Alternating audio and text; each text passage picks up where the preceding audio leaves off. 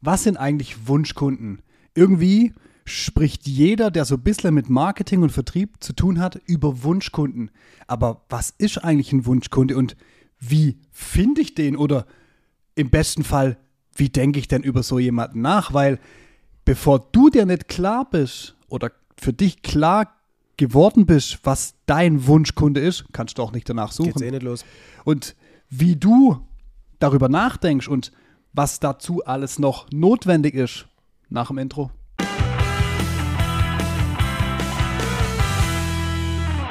Daniel, Wunschkunde, ich muss ganz ehrlich sagen, ich finde es immer so ein bisschen schwierig, über Wunschkunden zu sprechen, weil es, weil es bei vielen einfach ein Wunsch bleibt. So die, die, die ja, ich würde gerne mit dem und dem Unternehmen zusammenarbeiten, aber ich habe ja auch den und den Kunden und ne, ich kann die nicht wegstoßen. So. Aber Wunschkunde heißt ja am Ende des Tages auch, du fokussierst dich auf eine gewisse Art von Unternehmen, von Kunden, um die anzusprechen. Ja, also Wunsch- und Traumkunde ist für mich insofern immer ein bisschen komisch belegt. Es klingt oftmals danach, ja, ich kann mir es wünschen, aber ich krieg's eh nicht. Hm. Oder so wie früher, ja, ob alle Wünsche auf deinem Wunschzettel in Erfüllung gehen, schauen wir mal, ja. ob's Christkindle das bringt, so nach dem Motto. Aber es geht schon darum zu sagen, wer sind denn so meine Lieblingskunden und Fokuskunden? Ja. Ähm, und du hast einen ganz wichtigen Punkt schon im, in der Einleitung gesagt. Ich muss mir erstmal klar werden, wie so ein Wunschkunde aussieht. Ja. Und zwar nicht der eine Mensch in der einen Firma, sondern was charakterisiert denn eigentlich für mich so den Wunschkunden, von denen ich dann bitte mehr haben möchte? Ja. Weil solange ich das nicht sage und solange ich das nicht eingrenze, kann ich ja damit auch nicht agieren. Ist, am Ende des Tages ist es ein Stück weit, ich fand das gerade ganz gut, wie Wunschzettel schreiben. Mhm. Na, wenn ich im Weihnachtsmann oder im Christkind nicht aufschreibe, was ich haben will, woher soll es denn mhm. wissen, was mhm. ich haben will? Und ähm, das ist ja der erste Punkt. Geh doch mal hin und da würde ich gerne ein, ein, Beispiel aufgreifen, wo wir gerade mit einem Teilnehmer aus der Vertriebsmaschine daran arbeiten. Mhm. Ähm, da geht es darum, die Business Story zu schärfen, aber im ersten Moment müssen wir einmal wissen, wen wollen wir denn eigentlich haben? Wer ist dieser Wunschkunde? Da geht es nicht darum, wir wünschen uns irgendwas, sondern wie sieht der Kunde aus, mit dem wir oder mit die Kunden, dieser Kundenrahmen aus, mit dem wir zusammenarbeiten mhm. wollen. Zum Beispiel, wo kommen die geografisch her? Was für eine Größe an Unternehmen muss das sein? Aus welcher Branche oder ähm, welche Technologien müssen die vielleicht einsetzen? Alles so Dinge, die wir auch ähm, aktiv erfahren können. Das ist ja ein wichtiger Punkt an der Stelle, dass du eben nicht sagst, ja, wir wollen alle, die in den nächsten drei Jahren zwei Millionen äh, investieren wollen. Mhm was? Wie soll das gehen? Also, ja, es, es, gibt im Endeffekt gibt's ja ähm, zwei Blickwinkel, die, die ich da drauf haben kann. Das eine ist, wie charakterisiere ich den eigentlich, ja. dass ich auch danach suchen kann. Das ist ja mal das eine. Ja. So. Ähm, wenn ich nachher hergehe, LinkedIn, wenn ich vielleicht habe ich auch den Sales Navigator, mhm. vielleicht äh, habe ich irgendwelche Branchenlisten, sonst irgendwas, keine Ahnung da, da gibt es gewisse harte Fakten, ja. wie du jetzt schon gesagt hast, Region oder will ich vielleicht nur auf die Entscheider, will ich auf gewisse Branchen, Unternehmensgröße, ja. völlig egal. So, das ist mal Punkt 1. Zweiter Punkt, ähm, was mir hilft, darüber nachzudenken von der Kategorie her, das sind jetzt vielleicht nicht Punkte, die ich in so eine Selektion reinpacken kann, ja. aber wo ich sagen, wo ich meine, meine Wahrnehmung dahin schärfen kann, meine gewünschte Außenwahrnehmung sozusagen, ähm, wie ticken die denn? Und wie würde ich mich denn jetzt in der Außendarstellung meines Unternehmens selber darstellen und geben, dass die mich so wahrnehmen und sagen, hey, ich will auch im Umkehrschluss wieder mit demjenigen zusammenarbeiten, weil ich kann da ja schon Leute anziehen oder auch abstoßen. Absolut. So, das sind so die, die, die zwei Faktoren, weil zum einen, ich muss wissen, wen ich will, dann muss ich die suchen und auf die zugehen. Und zum Zweiten muss ich denen ja in meiner Außendarstellung klar machen, Homepage, wie ich auf LinkedIn auftrete und so weiter. Ich bin der Passende für euch. Ja. So, und da können wir jetzt aus ganz vielen verschiedenen Ecken uns auch überlegen, was gehört denn zu so einer Wunschkundendefinition alles dazu? Was, was hältst du davon, wenn, wenn jemand auf dich zukommt und sagt, ja, ja, unsere Wunschkunden sind eigentlich in allen Branchen, mhm. äh, deutschlandweit und ähm, eigentlich in allen Unternehmensstrukturen. Ist das für dich eine Definition von Wunschkunde oder ist das einfach nur eine andere Definition von allen? das kann ja schon, also das ist ja weder richtig noch falsch, mhm. ähm, wenn du auf alles drauf gehst, ja. weil du auch für alles eine Lösung bist, weil du zum Beispiel Amazon heißt und ganz, ganz viele Produkte hast, mhm. ähm, dann ist eigentlich, hey, ist mir egal, wo der ist, solange er online affin ist ja. und bei mir bestellt. Ja. Kann ja sein, dass, dass es heißt, ich habe Lösungen, ich, ich bin so ein Vollsortimenter an weiß der Geier was, dann hast natürlich insofern ein Thema, ähm, da muss dann halt relativ breit Marketing und Werbung betreiben, mhm. um an die alle ranzukommen. Ja. Aber wenn wir uns jetzt in unserem Umfeld bewegen und mhm. mal darüber nachdenken, ähm, ist es für jemanden aus dem Maschinenbau nicht geschickter, um auch Leute direkt anzusprechen, weil das ist ja nachher das, was wir damit auslösen wollen, indem uns einmal klar wird, wen suchen wir eigentlich, mhm. wen wollen wir eigentlich und wir diesen eben kategorisieren oder, oder ähm, einfach mal wirklich de facto aufschreiben. Mhm dann wollen wir ja auch in denen ihrem Sprech und die auch aktiv ansprechen. Ich gebe ein Beispiel, wir machen das auch ganz bewusst in mhm. zum Beispiel unseren Werbemaßnahmen, mhm. wo wir nochmal ganz klar rausheben, es ist halt für Unternehmen oder Unternehmer mit einem, mit, einer, mit einem Unternehmen oder einer Firma, die im Bereich 10 bis 100 Mitarbeiter liegt. Mhm. Weil wir einfach darauf uns fokussiert und spezialisiert haben. Das könnte ja auch eine Einstufung oder eine Kategorisierung sein für jemanden, der Maschinen baut oder der, der Teile zuliefert oder was auch immer. Weil er sagt, hey, für mich ist es ganz klar, ich will immer mit dem Entscheider zusammenarbeiten.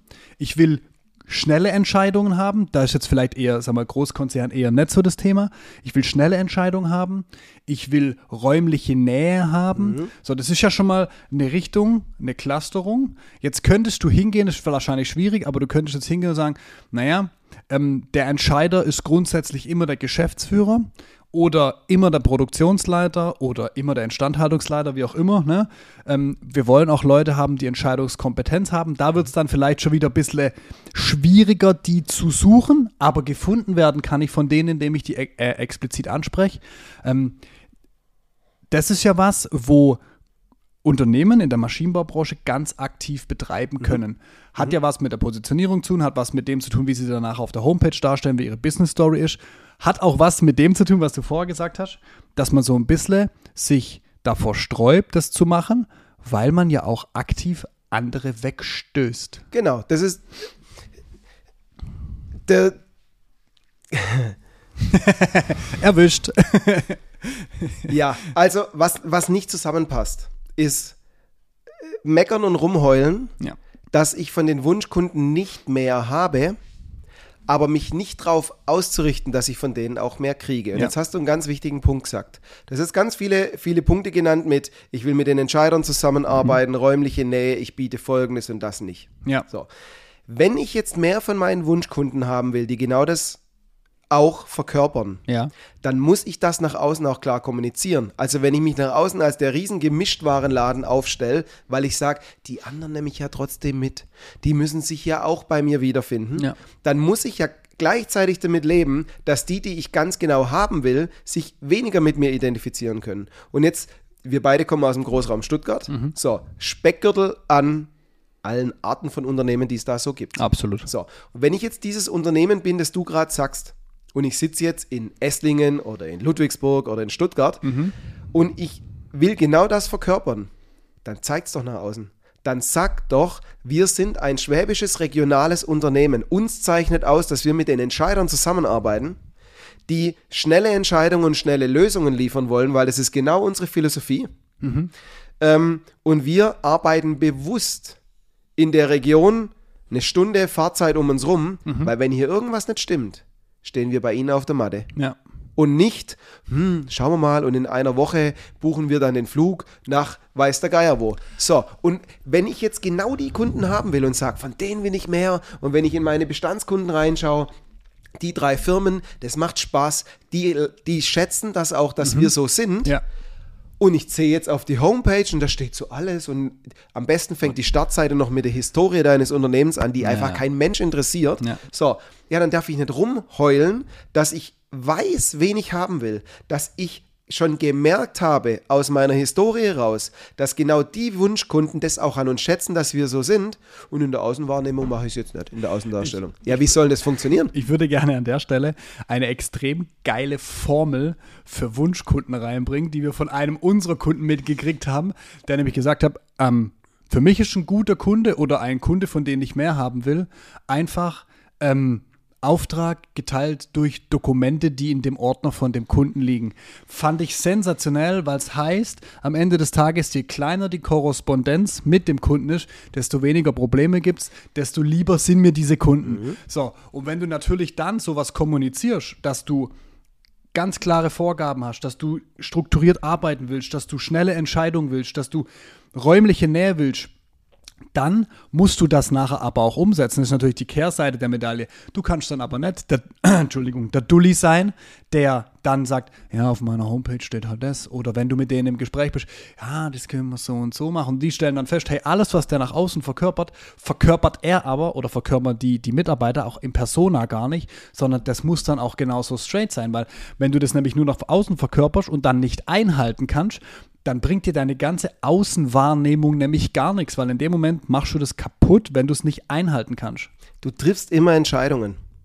Auch wenn du nicht handelst, triffst du eine Entscheidung und musst ja. mit dem Ergebnis leben, die Entscheidung nicht getroffen zu haben. Also es ist auch eine bewusste Entscheidung, die Außenwirkung nicht klar zu kriegen. Ja. Es ist auch eine bewusste Entscheidung, jetzt waren wir ja gerade eher so im, Maschinenbau, größeres Volumen gegebenenfalls ja. und wie ist, läuft die Zusammenarbeit. Jetzt hast du vielleicht eher kleinere Teile, die du verkaufst, hast du auch mehr Kunden ähm, und jetzt regst du dich die ganze Zeit drüber auf, ha, ich habe auch viele, da muss ich ganz, ganz viele Angebote und oft kommunizieren und bis dann überhaupt mal der Auftrag kommt, ja, ja dann ist es vielleicht dein Fehler, dass du viel zu früh ein Angebot schickst oder dass du nicht hart genug vorne qualifizierst, wenn die Erstanfrage reinkommt, sind diese drei Parameter gegeben, bevor ich dir ein Angebot gebe? Oder wie läuft denn das hier?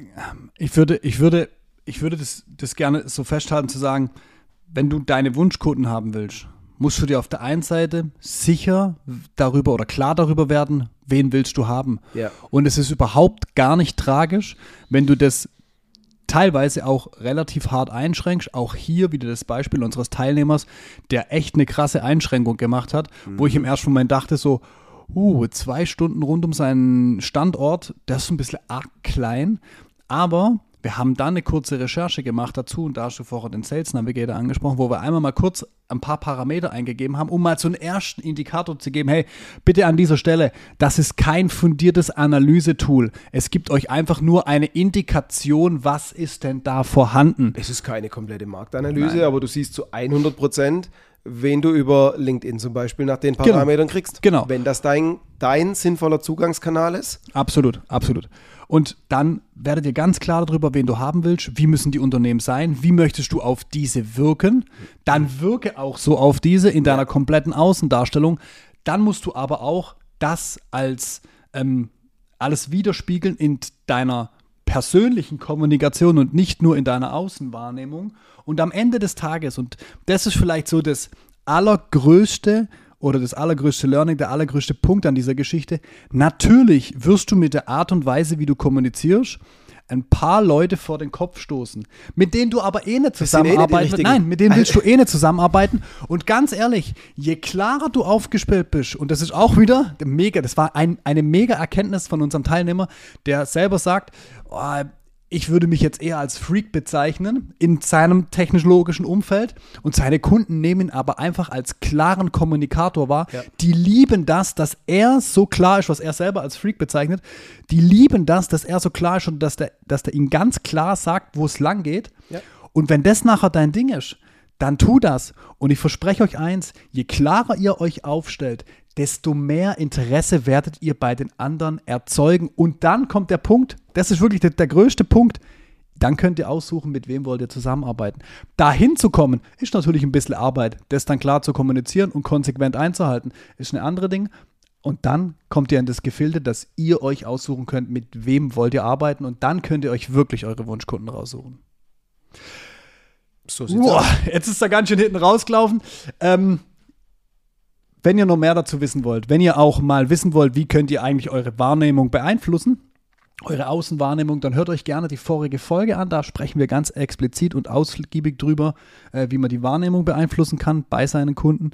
Und äh, ansonsten hört gerne auch alle anderen Folgen an. Lasst uns eine Bewertung da. Über ein Abo würden wir uns freuen. Und ähm, wir sind ansonsten raus. Macht's gut. Ciao, ciao. Ciao.